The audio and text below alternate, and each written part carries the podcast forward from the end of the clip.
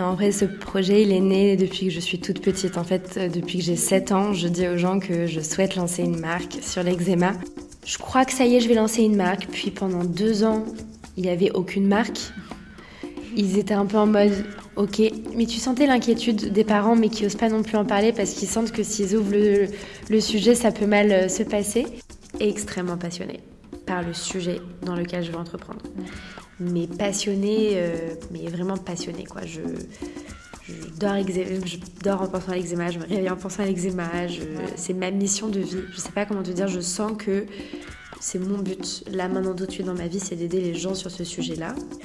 Je dirais pas de la folie, mais je pense qu'il faut être un peu perché. Et il faut garder, ça, tu vois, parce que je pense que si t'es trop terre à terre, tu te lances jamais.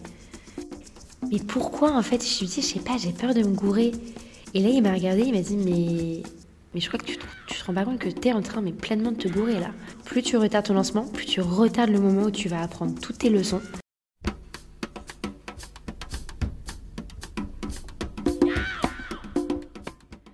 Salut à tous, bienvenue dans Le Grand Bain, le podcast qui donne la parole aux jeunes entrepreneurs.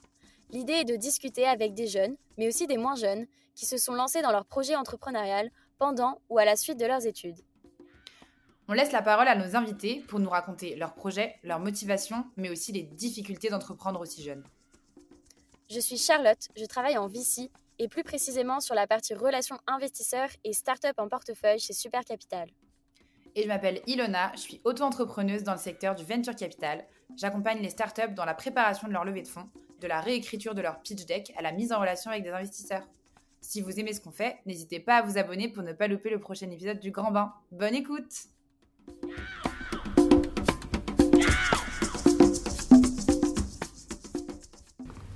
Salut Saskia Hello les filles Merci d'avoir accepté notre invitation, on est trop contente de pouvoir échanger avec toi aujourd'hui. Et merci à Jules d'ailleurs, un collègue à nous qui, qui nous a mis en relation. Euh, donc on t'accueille aujourd'hui avec un immense plaisir dans ce nouvel épisode du Grand Bain, le podcast qui décrit les enjeux des jeunes entrepreneurs qui lancent leurs projets pendant ou à la suite de leurs études. Salut Saskia, merci d'être là pour échanger avec nous et pour t'introduire à nos auditeurs en quelques mots. Alors tu es diplômée de l'ESCP, 5 euh, années en école de commerce, euh, un peu plus du coup, euh, pendant lesquelles tu as réalisé des stages dans la cosmétique et un stage également en venture capital. Alors quand on mixe tout ça, on obtient Pommade, société dont tu es la fondatrice et CEO. mais on s'arrête là pour pas trop en dire et on te laisse la parole. Est-ce que tu peux te présenter et nous dire ce que tu fais aujourd'hui? Waouh, euh, c'est toujours incroyablement intense d'entendre ces mots quand on vient de se lancer. Alors donc bonjour ou bonsoir tout le monde. Euh, je suis donc Saskia, la fondatrice de Pommade Paris, la première marque de soins naturels made in France pour les personnes qui font de l'eczéma, du psoriasis et qui ont une peau extrêmement réactive. Euh, j'ai lancé la marque, elle a été commercialisée cet été, donc été 2023. Ça fait deux ans et demi que je bosse dessus. Et voilà. Ok, trop cool. Et du coup, est-ce que tu peux nous dire un peu, euh, on sait que tu as fait le SCP pendant longtemps. Est-ce que tu as fait pendant tes études? Est-ce que ce projet-là, il est né euh, pendant tes études, après? Est-ce que tu en es là aujourd'hui? Non, en vrai, ce projet, il est né depuis que je suis toute petite. En fait, euh, depuis que j'ai 7 ans, je dis aux gens que je souhaite lancer une marque sur l'eczéma. Trop stylé Parce qu'en fait, j'ai de l'eczéma depuis que je suis née. Et...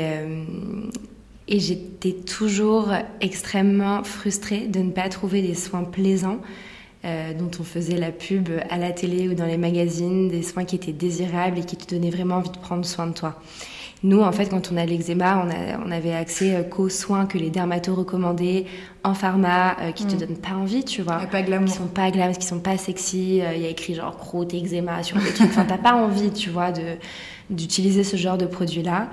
Et donc en fait, j'étais frustrée de ne pas trouver mon compte là-dessus et donc euh, j'ai toujours su que je souhaitais lancer quelque chose euh, dans ce domaine-là. Du coup, j'ai fait une école de commerce avec en tête euh, l'envie et la folie de me dire, eh ben, peut-être qu'à la fin de ces études, je lancerai un projet. Un rêve d'enfant depuis toute petite. Ah non mais vraiment, et à tel point que j'ai retrouvé mon carnet d'idoles. J'adore cette histoire parce que je la sors à chaque ah, moment. j'adore. Un carnet d'idoles. J'avais déjà dessiné mon premier mascara et mon premier vernis. Ah c'est adorable. Ah ouais, c'est hyper cute. Il faudrait que je prenne le en photo. C'est quoi un peu ton rapport avec l'entrepreneuriat? Enfin, tu me dis que tu avais cette idée-là depuis toute petite, mais est-ce que tu as des modèles entrepreneurs autour de toi ou c'est vraiment quelque chose qui a été euh, inné chez toi euh, sans forcément euh, un exemple devant? Alors mes parents sont médecins et dentistes. Donc je pense que j'ai toujours eu ce côté euh, profession libérale, euh, leur propre boss. Mm. Ils, ont, ils bossent, ils font des gros horaires, euh, mais moi je connaissais pas du tout le milieu de l'entreprise. le côté, il y a, tu vois, le, Noël de l'entreprise, le dîner de famille, enfin le dîner de l'entreprise, tout ça moi je connaissais pas du tout. les congés payés, enfin tous ces trucs-là, pas du tout.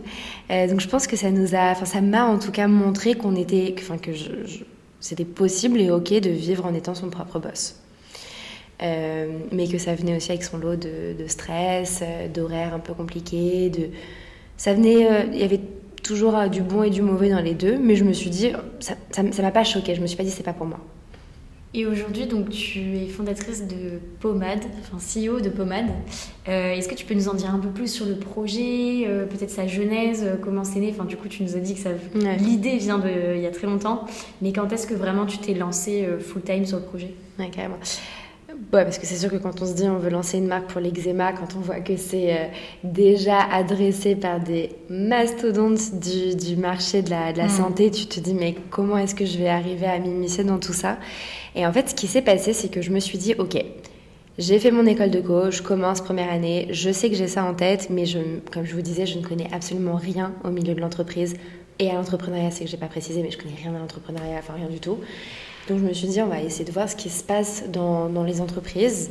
Et donc, euh, première étape pour moi, ça a été de faire des stages dans des belles maisons de cosmétiques. Et euh, à ce titre, euh, j'ai réussi à faire un an de stage à New York. Et pendant six mois, je m'occupais des parfums Boucheron, Jimmy Choo et Balmain à New York. Donc ça, c'était assez ouf. En fait, le développement se faisait à Paris. Et nous, notre but, c'était de les vendre sur le marché américain. Et donc, euh, ça m'a appris tout ce qui était euh, opération de vente promotionnelle, euh, tout ce qui était comment est-ce qu'on crée une histoire à partir d'un produit. Parce qu'en plus, ce qui est incroyable avec le parfum, c'est que tu vends quelque chose que personne ne sentira jusqu'au moment où il l'a dans les mains. Hmm. Donc pour le faire venir jusqu'à l'intérêt de, ok, j'ai vu ça, enfin, comment raconter une histoire quand tu parles d'une odeur que personne n'a senti Tu vois, comment universaliser quelque chose qui est aussi subjectif que l'odeur? Tu vois, le make-up, ça se voit. Ouais. Le, le skincare, ça peut se voir. Mais le parfum, ça ne se voit absolument pas, quoi. Ouais, tu, tu, le sens, quoi. Moi, je sais que je suis amoureuse de mon parfum. Euh, en sentant le parfum d'une de mes copines. Et je lui ai clairement volé son odeur. Exactement, mais du coup, tu, tu, dois le sentir, mais visuellement, pendant le marketing, pour l'instant, on sent pas, tu vois, à travers une image. Non, t'as raison, le marketing, le packaging, mais le marketing, exactement. Et donc, euh, toute l'histoire qu'on devait raconter autour, ça m'a vraiment. Enfin, j'ai découvert le marketing avec ça, donc ça c'était génial. Ça, c'était pendant six mois. Pendant les six mois restants de cette belle année à New York, j'étais pour le coup en marketing chez Makeup Forever, donc dans la maison LVMH, mais enfin, chez Makeup. Ça pour le coup, le make-up, la couleur. Euh, et on vendait les produits sur le marché du Mexique, du Brésil, des US et du Canada. Et ça paraît, c'était génial parce qu'en fait, tu voyais en fonction de certaines en fonction des différentes cultures. Euh, certaines préférences sur les couleurs, par exemple. Mm. Et tu passais ton temps à faire des arbitrages sur les couleurs. Par exemple, tu vois, on disait, OK, on a quatre nouveaux rouges à lèvres qui vont sortir, mais on n'a pas quatre espaces supplémentaires chez Sephora. Qu'est-ce qu'on cut? Qu'est-ce qu'on enlève? Et en fait, plus tu personnalisais euh, ton l'offre et cette réponse, plus tu étais sûr d'avoir des couleurs qui allaient plaire euh, bah, au pays ou dans la ville dans laquelle tu vendais. Donc c'était aussi hyper intéressant de, voir tout ça. Donc bref, ça c'était le côté marketing. J'ai vu déjà ce que c'était que de vivre, enfin d'avoir une expérience dans une entreprise. Et cette réponse est hyper longue, tout ça pour vous dire que ça c'était la première étape. Je me suis dit, ok, mon marketing t'as vu, mais il te manque l'envers du décor plus finance. Hmm. Et là, je me suis dit, il me faut un stage euh, en finance pour voir ce qu'on regarde euh, dans la finance d'une start-up. Et toi, as, du coup, tu as décidé de faire du VC Et j'ai exactement, je me suis dit VC dans un fonds euh, qui à l'époque s'appelait Otium, qui maintenant s'appelle Utopia. Ok. Et c'est un fonds qui est spécialisé dans les start-up consumer, c'est-à-dire tous les biens de conso, genre les marques de cosmétiques, de fashion, T'as fait exprès de choisir un fonds qui était en plus du coup dans la thèse de ce que toi tu voulais monter. Exactement. Et c'était hyper intéressant parce que d'ailleurs, euh, quand tu regardes un deck d'invest d'un software ou hmm. d'une marque de make-up, ça n'a rien à voir. Hmm. La structure de coût est différente, euh, le, risque est totalement hmm. différent et, et c'était vraiment hyper intéressant. Pour le coup, c'est un stage. Alors, j'ai compris que la finance n'était pas forcément fait pour moi, euh, faite pour moi, mais j'ai appris énormément de choses aussi. Donc c'était trop bien. Et du coup, à la fin, tout ça pour dire que j'ai fini mes études, je me suis dit, euh, bah, prends un, un, travail à temps partiel qui va pas trop te prendre la tête littéralement. Et comme ça, tu prends le temps de réfléchir comment est-ce que tu peux développer tout ça. Et donc j'étais vendeuse chez Cézanne. Et en fait, au bout de deux mois, j'ai signé mon contrat avec eux. C'était extraordinaire comme expérience, mais du coup, le confinement arrive et je me dis, bah, en fait, c'est le signe de l'univers pour que je me consacre à 100% à mon projet. Et c'était un beau moment. Et du coup, de là, en fait, j'ai commencé à me dire, ok, bah, commence par euh, écrire un blog, génère une communauté. Commence par voir si les gens autour de toi, euh, ils sont réceptifs à ton discours, à ta vision? Et euh, j'ai mis euh, tout le premier confinement à écrire le blog. J'ai développé moi-même et tout. Je l'ai mis en ligne le premier, enfin le, dernier jour du premier confinement. Ah ouais. Et, et j'ai commencé à partager après les articles et mes ressentis sur les réseaux. Et de là, écrire la, le, le, compte Sasken the Cities, qui maintenant, euh, donc presque trois ans après, a plus de 46 000 abonnés, donc euh, donc c'est ouf. Et du coup, aujourd'hui, sur Pomade, euh, c'est quoi un peu les, les, gammes de produits disponibles? Qu'est-ce que tu adresses spécifiquement pour, pour toutes ces personnes qui souffrent d'eczéma? Pour répondre à ta question, là, on a littéralement quatre produits. On a une huile multi-usage pour la peau, une poudre d'argile verte qui est anti-inflammatoire, qui est une poudre, quand tu la mélanges à de l'eau et de l'huile, tu as une sorte de boue, une pâte un peu miraculeuse qui est extrêmement anti-inflammatoire, qui vient apaiser les plaques d'eczéma. Et on a deux compléments alimentaires. Et pour moi, c'était extrêmement important d'apporter une réponse assez globale, assez holistique, avec, une, avec des produits pour la peau, mais aussi des soins pour l'intérieur. Parce qu'en fait, si tu enfin, l'eczéma, c'est pas un problème de peau. C'est un problème du corps entier qui se témoigne sur la peau. Mais il faut que tu soignes ton intérieur parce que sinon, euh, ton problème, il va toujours revenir parce que tu soignes que les symptômes mais pas les causes. Okay. Et donc les deux, compléments, euh, les deux compléments aident vraiment à ça. Ça, c'est les premiers quatre premiers produits. Il fallait bien commencer quelque part. Mais là, on a, on a en développement encore plein d'autres produits bah ouais, qui, sont, euh, bah, qui sont vraiment adaptés pour les peaux MAD, comme je le dis. C'est d'ailleurs pour ça qu'on s'appelle pommade. Ah, okay. ah j'aime bien le jeu de mots, ouais, sympa. J'avais pas marketing, il est trop cool. Est-ce que, euh, du coup, donc tu as eu l'idée toute seule parce que tu l'as eu très très jeune.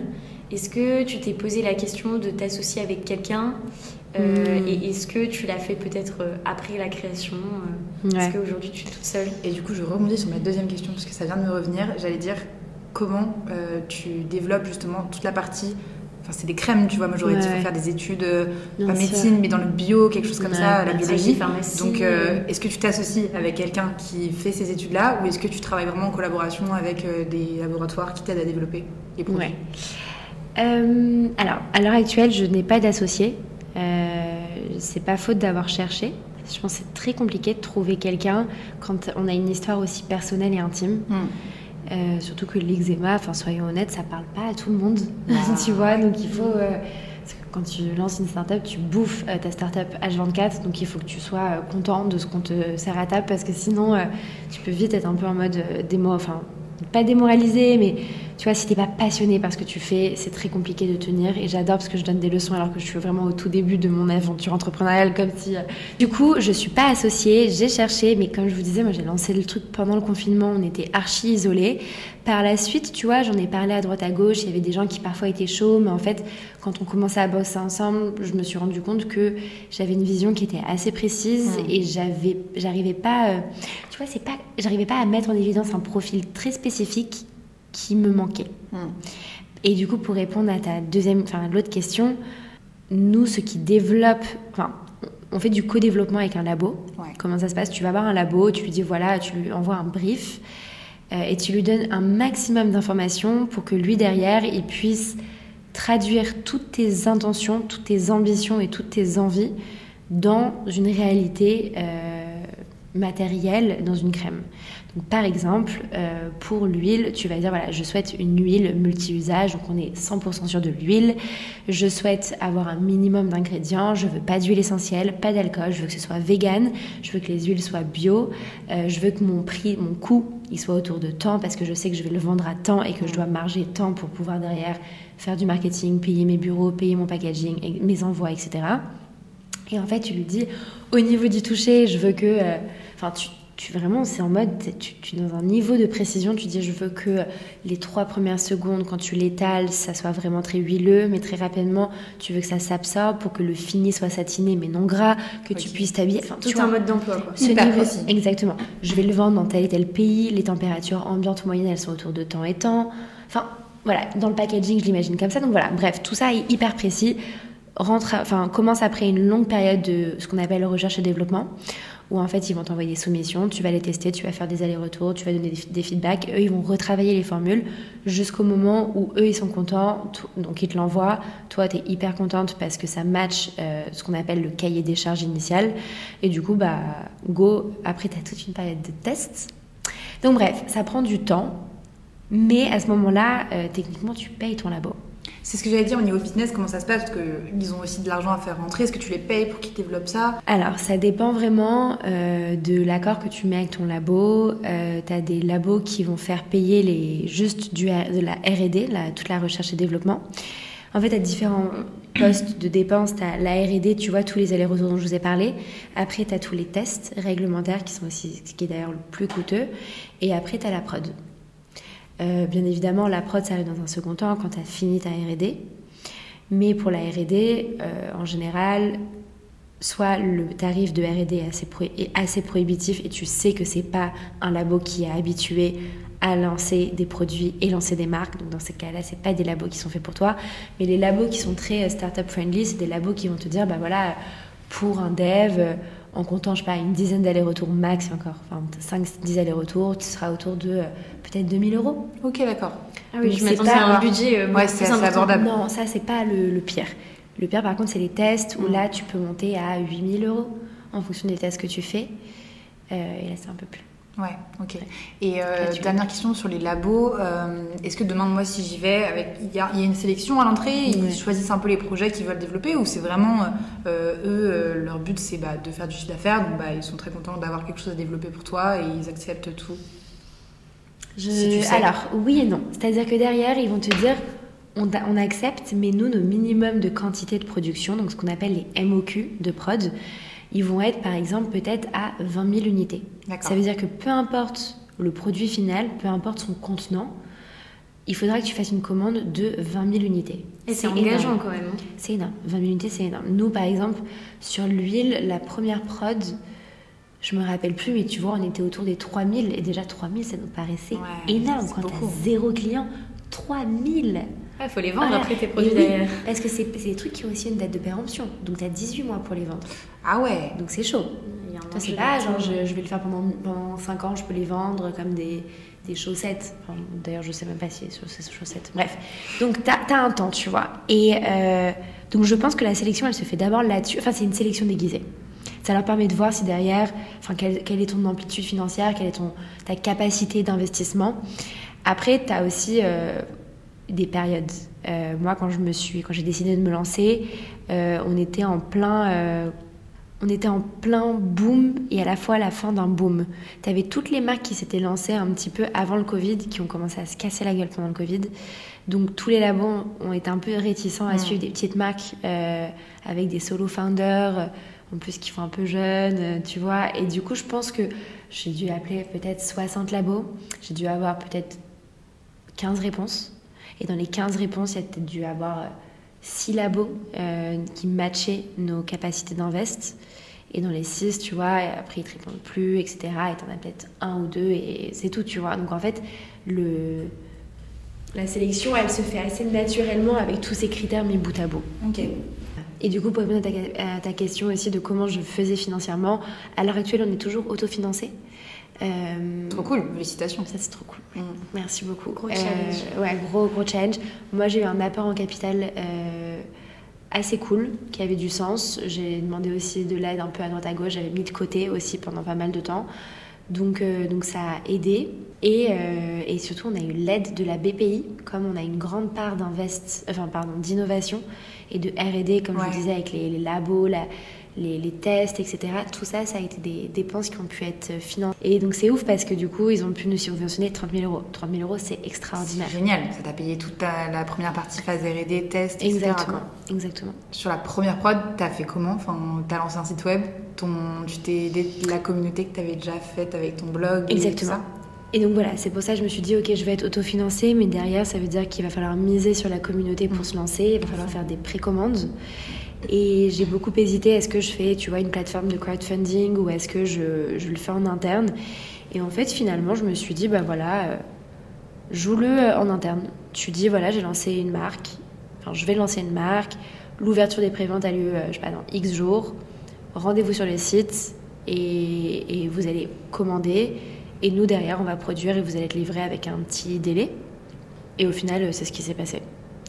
Et les gens étaient vraiment au rendez-vous, donc ça c'était trop cool. On a fait tout en interne. Mais tu avais quand même l'avantage d'avoir ta communauté à l'origine, donc euh, vraiment des personnes ultra euh, qualifiées pour vendre ton produit. Donc en Exactement. fait, tu avais une richesse euh, sous les mains et tu leur as poussé le truc et ça a peut-être en fait directement pris. Exactement, je pense que c'est ça aussi. Nous sur l'eczéma, avec Pommade, on est sur un marché extrêmement niche. Donc toutes les audiences, elles sont pas qualifiées forcément. Euh, donc pour nous, il, fallait vraiment être sûr qu'on allait chercher les bonnes personnes. Et même si l'eczéma, c'est le deuxième problème de peau après l'acné, et qu'on est plus de 3 millions en France, ce qui est quand même assez énorme, euh, il faut aller les chercher, tu vois. Et comme tu dis, nous, on savait, enfin moi je savais que mon audience, elle était ciblée parce qu'aussi, euh, toutes les personnes qui s'abonnaient à moi, je leur écrivais assez régulièrement. Et j'ai lancé une market survey où je leur ai dit, voilà, je veux lancer une marque. La market survey a duré deux ans. Parce qu'en fait, je voulais juste avoir un maximum de retours. Et tu vois, je posais des questions extrêmement précises de euh, je veux lancer une. Enfin, est-ce que tu serais intéressé par des produits naturels? Oui, non. Euh, vers qui tu te tournes pour avoir tes conseils? Et c'est là que je me suis rendu compte que, je ne sais plus exactement les chiffres, mais tu avais plus de 65%, il me semble, des personnes qui prenaient conseil pour leur eczéma sur Instagram. Ah ouais, ok, d'accord. Donc, énorme canal d'acquisition. Les dermatos. Exactement. Et c'est là que je me suis dit, ok, c'est bon, c'est mon POC, il est là. Donc on a aussi une légitimité en tant que nos bods, nos médecins ou quoi que ce soit, à aller voir des gens. Et pourquoi je raconte tout ça? Donc market survey, et je pense que les gens comprenaient qu'il y avait quelque chose qui allait se passer. Et aussi, je pense que l'autre truc qui, je pense, a donné euh, confiance aux gens, c'est que quand même pendant deux ans, et je continue encore à le faire, je donne beaucoup de conseils personnalisés quand on parle sur les réseaux. Je crée du contenu vraiment dans le but tout simplement d'aider les gens. Je partage des témoignages. J'ai vraiment, euh, As vraiment engagé envie ta communauté. de exactement et vraiment envie que les gens se sentent moins seuls dans leur combat et c'est notre mission première, tu vois. Et je pense que oui, c'était naturel pour moi de lancer une marque par la suite, mais c'était aussi hyper important euh, de de donner aussi sans rien attendre en retour parce que on a un problème, tu vois, et on a une capacité d'y répondre. Enfin, je sais pas comment te dire. C'est un contenu plus éducation euh, gratuit que tu as donné comme ça, et, ensuite que... ça t'a servi, mais c'était pas le but premier. Et comment tes proches, ils ont réagi euh, quand tu leur as dit, euh, enfin, ils ont dû se dire, bah, ça m'étonne pas, enfin, vu que t'en parles depuis toute petite? Franchement, alors moi j'ai un gros défaut c'est que je fais tout dans mon coin. Je leur ai dit ouais, je crois que je vais essayer de lancer un truc et tout, mais je disais pas quoi. Et je me rappelle que ma famille était un peu inquiet au bout d'un moment quand ils me voyaient rentrer à la maison euh, et faire des TikTok, tu vois. Et du coup, devant ma caméra, avec mon, mon trépied, je faisais des chorégraphies dans. Enfin, tu vois. Et je pense qu'ils se sont dit, mais attends, mais t'as quand même fait une, une, école de commerce, là, t'es chez toi à faire des vidéos, on comprend pas trop. Mais je leur disais, ouais, on va voir, on va voir. Puis j'ai lancé le blog. Puis ils ont compris qu'il y avait une petite communauté. Parce que pareil, au début, j'ai lancé le blog, euh, la page Insta il y avait 1000 personnes, c'était mes amis en fait, mm. qui ne comprenaient pas comment du jour au lendemain le compte Insta est devenu de genre Sask qui voyage à genre euh, Sask qui a de l'eczéma et qui en parle. Il y a même des gens qui me disaient Je ne savais même pas que tu avais de l'eczéma. Tu vois, pour vous dire. T'as utilisé ton compte perso ah, ou ouais, ouais, mon compte perso. J'ai juste changé mon compte perso. C'est excellent. Je crois que ça y est, je vais lancer une marque. Puis pendant deux ans, il n'y avait aucune marque. Ils étaient un peu en mode Ok, mais tu sentais l'inquiétude des mm. parents, mais qui n'osent pas non plus en parler parce qu'ils sentent que s'ils ouvrent le, sujet, ça peut mal euh, se passer. Pareil, le lancement, je ne l'ai dit à personne. Ils l'ont vu en story sur Instagram. C'est trop drôle. C'est limite un peu pathologique, mais je sais pas. En fait, je pense que c'est déjà la peur de quand tu annonces un truc, c'est Tu l'officialises, ouais. Ah ouais, moi j'avais pas envie de ça. Du coup, j'étais en mode, euh, bah fais et après tu verras. Et donc, cette fameuse phrase que j'avais lue, quelqu'un avait dit Show your results, not your project. Et ça a énormément résonné en moi. Donc maintenant, je. Je sais pas si c'est la bonne stratégie, mais en tout cas, voilà, je. Tu voulais attendre d'être sûre d'avoir un peu de traction avant de. Exactement. Après, non. Voilà ce que je fais. Ceci dit, pendant deux ans, tu vois, j'en parlais ouvertement, mais j'étais quand même assez vague parce que je voulais me laisser l'opportunité de pivoter si hmm. besoin, d'affiner mon business model au fur et à mesure. Donc voilà. Et tu t'es posé quand même la question euh, à la fin de l'ESCV, tu t'es dit directement, je sais que je vais faire ça, je vais faire ça, ou tu t'es dit genre, tous mes potes partent en conseil, en finance, en, strat, en marketing, est-ce que je me prendrais pas un petit CDI euh, comme tout le monde oh Alors au tout début, j'y ai pas pensé. Pourquoi? Parce que je me, je me, connais et euh, je me suis dit si je commence à... J'ai un peu le syndrome de la bonne élève et si je commence à rentrer dans un grand groupe et que je vois qu'avec le temps et la seniorité, il y a des avantages, il y a du poids, il y a de la valorisation qui, qui, s'acquiert. Je vais avoir peur, voilà, j'arriverai pas à en sortir et le, le, j'aurai encore plus à perdre. Tu vois, là, j'étais fraîchement diplômée, je n'avais strictement rien à perdre. Mm. Euh, je me suis dit, tente-le. Et au pire, dans un an, bah, tu pourras retrouver du travail. Il y a pas de. Et je pense aussi que le fait d'avoir voyagé euh, un an, pendant la dernière année d'études, j'ai eu une espèce de lâcher prise de tout ce tourbillon d'école de commerce. Et puis tu t'étais fixé quand même une limite de un an dans ta tête. Donc euh, au pire, euh, au bout d'un an, tu faisais un peu le point et tu aurais vu si jamais ça prenait ou pas. Exactement. Et puis surtout, et s'ils écoutent cet audio, j'espère que, enfin déjà j'espère qu'ils l'écouteront, mais mes parents m'ont soutenu financièrement. Et ça, je pense que c'est important parce que j'avais pris un prêt d'études pour euh, l'école et ils étaient ok pour euh, me le financer, euh, alors que normalement, en fait, j'ai dû, je devais commencer à rembourser. Ouais, en sortant. en sortant. Ouais, là avec l'entrepreneuriat, c'est un peu Et là avec l'entrepreneuriat, c'était compliqué, mais tu vois, ils étaient, ils étaient vraiment gentils parce qu'ils ils ont tout de suite dit ok ils ont cru en toi, On sait pas trop ce que tu fais avec tes TikTok, mais on te fait confiance. Et ça, je pense que globalement, mes parents m'ont toujours énormément fait confiance. J'ai toujours été très sérieuse. Euh, pas forcément la meilleure des élèves, mais très sérieuse dans mes responsabilités. Et ça, je pense que du coup, quand, ils ont, quand je leur ai dit, voilà, je pense que je veux lancer ça, ils, ils ont vraiment pas tout compris, mais ils ont suivi. Et du coup, tu as quand même affronté, euh, parce que là, on dirait que tout a été euh, naturellement tout bien lisse, beau, enfin, tout s'est un peu enchaîné. Est-ce que tu as eu un peu des moments où tu t'es dit, ok, je suis plus sûre en fait, des, des, périodes un peu de doute que tu as affrontées, et si oui, quand? Sinon Ouais, alors la période de l'année 2022-2023, elle était, surtout 2022, hein, elle était très compliquée parce que je me suis dit ça va nowhere, je comprends pas. Parce qu'en fait, avant de lancer l'huile, j'étais partie dans le développement d'un produit qui, pour vous dire, euh, n'est toujours pas live parce qu'il était tellement ambitieux et je m'en rendais pas compte que je me suis noyée dans des mois et des hmm. mois, mais même des années de R&D. Et je pense que j'avais tellement, comme je vous disais, le syndrome de la bonne élève, la perfectionniste, qu'au lieu de me dire, tente, commence petit et va vers le plus compliqué au fur et à mesure quand tu auras l'expérience. J'ai tout de suite voulu commencer par ce qui pour moi était le plus le, mieux, le, plus enfin ouais, le plus impactant. Et du coup, j'ai eu des périodes très compliquées où le projet n'avançait pas et je me suis dit mais qu'est-ce que je fais Et là, c'est là que j'ai senti je me suis dit waouh, je vais avoir 28 ans ou 29 ans, je ne gagne pas ma vie. Hmm. Euh, je je suis au RSA. tu vois, genre vraiment, je me suis dit, j'ai même pas le chômage parce que j'ai même pas bossé pour avoir le chômage. Euh, je compte les dîners. Tous mes potes, ils se font je ne sais combien de dîners toutes les semaines. Moi, non. Je peux à peine pas participer au cadeau commun parce qu'au bout d'un moment, j'arrive plus. Enfin, tu vois, il y a ce moment où tu te dis, là, c'est, là, c'est, pesant. Et à la limite, ce sacrifice, tu peux le faire quand tu sais qu'il y a, euh, mais il y a une finalité. Oui, quand, tu, sais pas quand ça arrive ah, c'est compliqué, tu vois. Là, je ne me paye pas encore, tu vois, avec Pomade. Euh, je réussis à créer du contenu, donc parce que j'ai sur les réseaux, je réussis à créer un peu de contenu, ce qui me permet de, de, gagner un peu de sous, et ça, c'est génial. Mais tu vois, euh, je sais que c'est OK, parce qu'on a des ventes derrière, qu'on a une traction, donc ça rentre dans une logique, dans un business plan, donc c'est OK. Ça a été budgété que je ne me paye pas à ce moment-là. Mais quand tu es en. Enfin, tu, vois, tu, sais pas quand est-ce que tu vas lancer. T'en peux plus. Tu es fatigué, tu es seul. Mm. Euh, et tu vois, tous tes potes qui, pour le coup, sont vraiment successful, qui commencent à bien gagner leur vie, là, l'écart, il se creuse énormément. Ouais. Puis surtout, t'es sortie d'études tard, toi, du coup, enfin, tard. Ouais. Aujourd'hui, ça fait ta 3 ans d'antériorité sur ta boîte et tes potes ont 29-30 ans, donc ouais, ils ont, enfin, tout le monde a un peu d'expérience, tout le monde commence à arriver à des, des stades de, de, maturité dans leur travail qui est important. Quoi. Exactement. J'en parlais à d'autres entrepreneurs et t'as des gens, ils se rendent pas compte que juste un mot ou une intention ou ce petit truc va énormément avoir, enfin, avoir un bête d'impact sur ton projet. Mais voilà, parler à fond quand ça va pas parce que, et même d'ailleurs maintenant, hein, quand la boîte est lancée, il y a des coups de mou. Euh, Enfin, limite, on a l'impression d'être un peu lunatique, hein, je trouve, quand on est entrepreneur. Et est-ce que ton âge, ça a déjà pu te freiner à un certain moment euh, de ta boîte?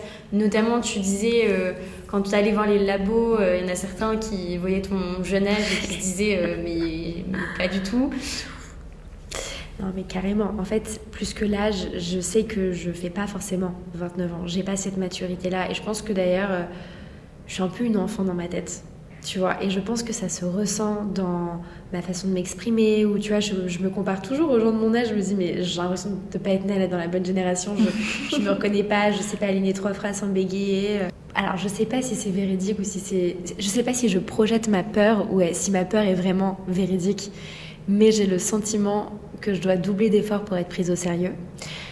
Je sais aussi qu'en tant que femme, euh, avoir un leadership féminin, c'est quelque chose d'assez particulier parce que bah, pour éviter de montrer que tu es peut-être parfois trop émotive, etc., ce qui sont un peu les gros clichés qu'on peut avoir en tant que femme, bah, tu vas être un peu plus froide, un peu plus sévère, un peu plus dure. Et c'est compliqué parce que du coup, derrière, tu te dis, putain, mais en fait, je suis, je suis pas alignée. Enfin, moi, je, me cherche encore, tu vois. Mm. Je pense que je suis pas hyper à l'aise avec. Enfin, je suis pas encore à, l'aise avec la, la, Saskia Pro. Euh, je me cherche encore. J'espère que je vais trouver un peu ma, ma voix, ma petite patte. Mais en tout cas, mon âge, c'est plus mon apparence que mon âge. Et tout à l'heure, tu en as un peu parlé, mais euh, sur l'aspect financement. Donc, tu disais que tu étais autofinancé grâce à un apport en capital au tout début. Mhm. Euh, du coup, autofinancé, ça veut dire qu'aujourd'hui, bah, les ventes te permettent, de, te permettent pardon, de payer toutes tes charges et euh, bah, du coup, pour l'instant, de ne pas te rémunérer, mais, mais en tout cas de payer toutes tes charges. Est-ce que tu envisages un autre mode de financement à venir? Est-ce que tu as pensé à la levée de fonds? Est-ce que tu y as déjà pensé avant? La levée de fonds, moi je, déjà je suis fermée à rien du tout, mais je me dis, ça aussi deuxième phrase que quelqu'un m'a dit une fois et ça m'a tellement aidé, c'est n'essaye pas de résoudre des problèmes que tu n'as pas encore. Mmh. Et, euh, et, ça me... Alors vraiment cette phrase elle a résonné parce que moi j'étais déjà en train de me dire, ok donc en fait là il faut que je lève des fonds. Et quelqu'un m'a dit, mais pourquoi tu penses qu'il faut que tu lèves des fonds? Je dis, bah je, sais pas, tout le monde lève des fonds. Mmh. Donc je crois qu'il faut que je des fonds, non Mais tu sais, c'était comme ça, mais vraiment le niveau de, de réflexion zéro, quoi. Ah, mais je comprends. Quand tu vois tous les entrepreneurs levés autour de toi, tu te dis, bah en fait, c'est l'unique ouais, voie. C'est comme, comme ça que je vais arriver. Exactement, alors qu'en fait, bah pas du tout. Euh, il y a autant de startups, de projets que de façons d'entreprendre, je pense. Et là, pour le coup, on n'a pas de besoin. Après, je pense que c'est toujours la question de est-ce que tu vas être rentable, est-ce que tu veux être croître? Mais pour l'instant, déjà, on est sous-staffé. Ça, c'est le premier sujet. Parce que moi, j'arrive pas à, penser long terme parce que je suis tellement sur les, les sujets qui sont sur le, le feu à l'heure actuelle que, euh, que j'arrive pas vraiment à, penser next step. Mais euh, why not? On verra. Trop intéressant. Et tout ce qui est financement non dilutif, dette, etc., tu as contracté un prêt en parallèle ou pas du tout? Et est-ce que tu comptes le faire? Non, bah pareil, on verra. Et du coup, sur euh, les charges que tu as aujourd'hui, tu as euh, ton loyer forcément. Enfin, donc on est chez WeWork, c'est un espace de coworking. Yes. Où tu peux rencontrer plein d'entrepreneurs, c'est génial. euh, donc forcément, tu as quelques frais marketing, mais ça, enfin, je sais pas. Non, pour l'instant, on a dépensé zéro en marketing. Ok, c'est génial. Ah, c'est dingue. Vraiment, les gens venaient grâce à l'organique, grâce à mon blog, grâce à, grâce à la page Instagram. Bah, ça, crée une communauté, franchement, c'est une force c'est ouf. Hein. Officiel. C'est génial. Là où, pour le coup, non, là, notre gros poste de dépense, ça va être la RD toutes les, tous les ventes maintenant nous permettent de payer les RD des produits à venir et surtout que c'est des investissements longs, comme je vous disais, c'est-à-dire que tu as un delta entre le moment où tu mets ton argent et le moment où tu lances ton produit. Il peut s'écouler, euh, tu vois, 18 mois en moyenne. Parce que là, on a, beaucoup on, a une base client où les gens rachètent, donc ça, c'est le meilleur. Euh, le meilleur cadeau qu'on peut nous faire parce que ça veut dire que nos produits fonctionnent, que le service plaît. Mais derrière, on a envie que le message il soit répandu à une plus large audience et donc on va miser sur plein de grandes stratégies d'acquisition pour aller chercher de nouveaux clients. Ok. Et tu as aussi un poste de dépense, du coup, tu nous disais tout à l'heure que tu avais des freelances qui travaillaient avec toi. Exactement. Donc là, pour l'instant, on a une alternante qui s'occupe de la création de contenu. On a une qui s'appelle Tiffen. On a une personne qui s'appelle Gabrielle qui s'occupe de toute la partie logistique, stratégie et moral support et advisor au quotidien. Euh, il est sur euh, tous les sujets, mais il n'est pas full-time parce qu'il a aussi une, euh, sa propre boîte de son côté. Je ne sais pas d'ailleurs comment il jongle avec tous ces sujets, c'est le grand mystère, mais en tout hmm. cas, il, il est d'une aide extrêmement précieuse pour Pomade. Et on a une nouvelle personne qui s'appelle Charlotte qui, elle, s'occupe de toute la stratégie de communication. On adore les Charlotte. et voilà, je vous dis les noms. Euh, j'espère que ces personnes resteront le plus longtemps possible à nos côtés, mais c'est vrai que ça va vite en startup, les besoins évoluent. Et d'ailleurs, autre sujet, je pense que le recrutement, c'est le truc le plus compliqué. Parce qu'en fait, le, entre le moment où tu fais une fiche de poste, le moment où la personne elle arrive, tu as déjà des milliards d'autres besoins qui sont nés. Et du coup, ça match limite même plus avec la fiche de poste initiale, tu vois. Bah, faut, Donc ça, que tu trouves des gens hyper polyvalents exactement, qui viennent limite sur... Exactement, les couteaux suisses. D'ailleurs, c'est ce qu'on met en avant énormément dans tous nos intitulés de fiches de poste parce que c'est le truc le plus important. Polyvalence, couteau suisse et euh, esprit entrepreneurial, même si tu montes pas ton projet, mais que tu mm. fais partie mm. d'une équipe entrepreneuriale, il faut euh, il faut l'avoir. Et tu disais aujourd'hui, tu te payes pas encore euh, avec Pommade. Quand est-ce que tu envisages potentiellement de te verser tes premiers salaires? Non, mais ce qu'il faut savoir, c'est que je m'achetais mes propres produits. C'était limite too much, quoi. Mais j'étais en mode, non, mais on sait jamais, parce que tu sais quand tu es au tout début, c'était tellement une. Ta, startup, c'est tellement un bébé, il n'y a rien d'acquis, tu vois. À tout moment, bah, je sais pas, peut-être pendant trois semaines, on va pas faire de vente. On n'en sait rien. Aujourd'hui, juste euh, pour avoir une fourchette, tu fais combien de ventes par mois ou par an, euh, si tu veux donner un historique? Ah bah, Du coup, on a été lancé 1er juillet. Oui, c'est vrai. Euh, on n'a pas beaucoup d'historique. On... En fait, c'est variable. Tu vois, il y a des jours où on peut faire 15 ventes. tu as des jours où on va en faire 3-4. Tu as des jours où on va faire peut-être 10 ventes, sauf que le panier moyen, il sera euh, autour de 50 euros. Et tu as des jours où on va faire 5 euh, ventes avec un panier moyen de 110 euros, tu vois. Un truc de dingue. Hmm.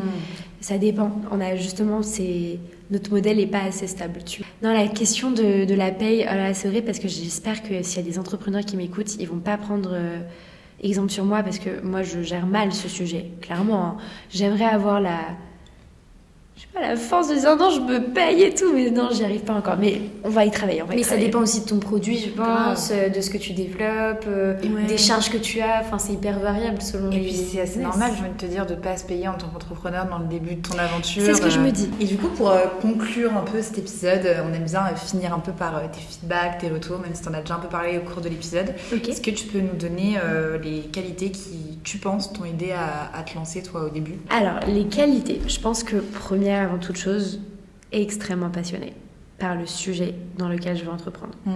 Mais passionnée, euh, mais vraiment passionnée, quoi. Je, je, dors, je dors en pensant à l'eczéma, je me réveille en pensant à l'eczéma. C'est ma mission de vie. Je sais pas comment te dire, je sens que c'est mon but. Là, maintenant, tout de suite dans ma vie, c'est d'aider les gens sur ce sujet-là. Donc euh, ça aide, je pense, d'entreprendre dans un sujet qui, qui passionne vraiment parce que du coup, moi, j'ai pas l'impression de travailler. Il y a des moments où je suis fatiguée, genre ça me saoule, mais globalement, je, non, j'ai pas l'impression de travailler. Le deuxième truc, je pense qu'il faut, il faut un peu, euh, je dirais pas de la folie, mais je pense qu'il faut être un peu perché. Et il faut garder, garder ça, tu vois, parce que je pense que si tu es trop terre à terre, tu te lances jamais. Ça, c'est les deux trucs. Et le troisième truc, par contre, c'est d'avoir une espèce de vision. Euh, de visualiser des choses qui sont pas encore là, mais en se disant voilà, je veux aller là-bas, c'est mon objectif. Mm. Euh, le premier truc que j'ai fait sur Pomade, c'est que j'ai fait une playlist où j'ai mis tous les sons qui, je trouve, traduisent très bien la boîte et, les valeurs que j'ai envie que les gens perçoivent quand ils achètent chez nous. Dès que je l'écoute, je vois Pomade.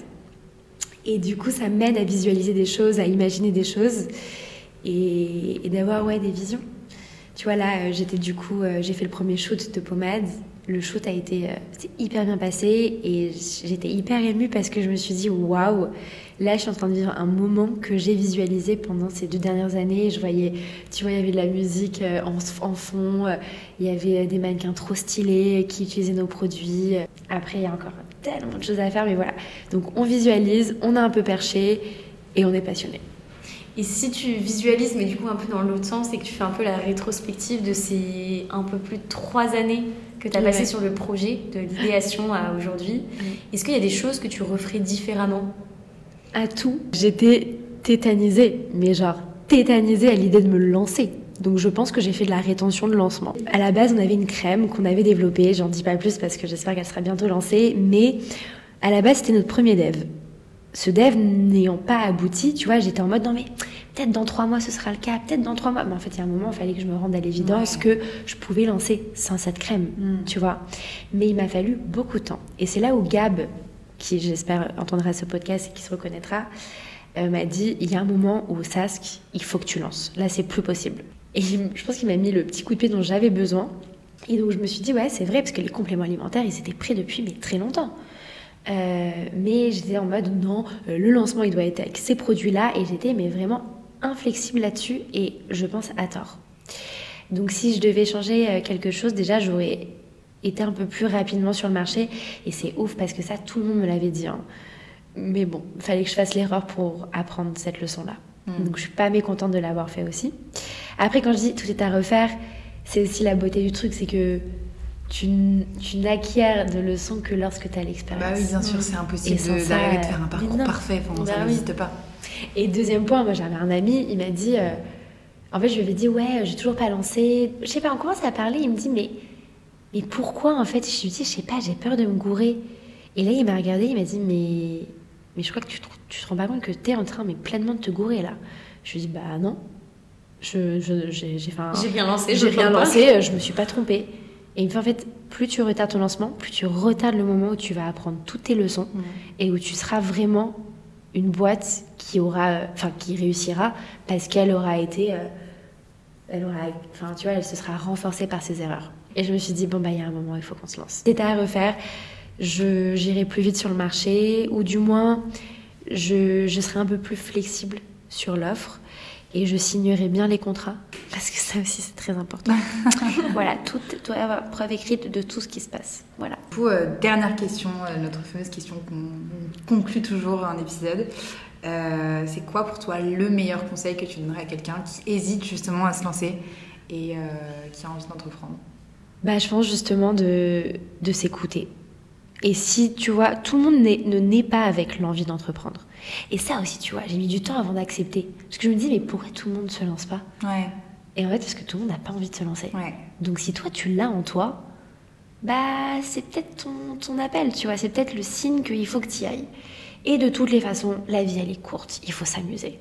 Au pire, ce sera une belle histoire à raconter, et au mieux, ce sera la meilleure histoire à raconter. Donc voilà, c'est un pari, l'entrepreneuriat. Ouais. Il faut être joueur, parce que c'est comme ça que c'est fun, tu vois. Et où est-ce qu'on peut acheter tes produits bah, Jusqu'au 24 décembre, on est euh, sur le parvis de la gare Saint-Lazare, côté Cour de Rome, dans un pop-up. C'est la première fois qu'on est euh, offline, qu'on est en retail, qu'on est en physique. Et sinon, tous les produits sont dispo en ligne sur www.pomade.paris. Génial. Et où est-ce qu'on peut te suivre du coup sur les réseaux? Yes, alors euh, il y a le compte Insta pomade.paris et mon Insta perso slash d'Instagrammeuse qui parle de l'eczéma, c'est euh, Sask and the Cities. Et alors c'est horrible parce qu'en fait c'est Sask tiré du bas and tiré du bas the tiré du bas Ok, c'est très long. Tu t'es dit genre on va galérer à me trouver. Mais si, si, je me suis pas trop mal débrouillée, si tu tapes Sask, je suis la première ou la deuxième qui sort. Bah écoute, merci. Euh, un grand merci à vous trop pour, intéressant, pour votre confiance et pour cette incroyable invitation. C'est mon premier podcast où je parle de, de l'entrepreneuriat pour le coup. Et merci beaucoup pour l'invitation. Bah, merci, merci à toi.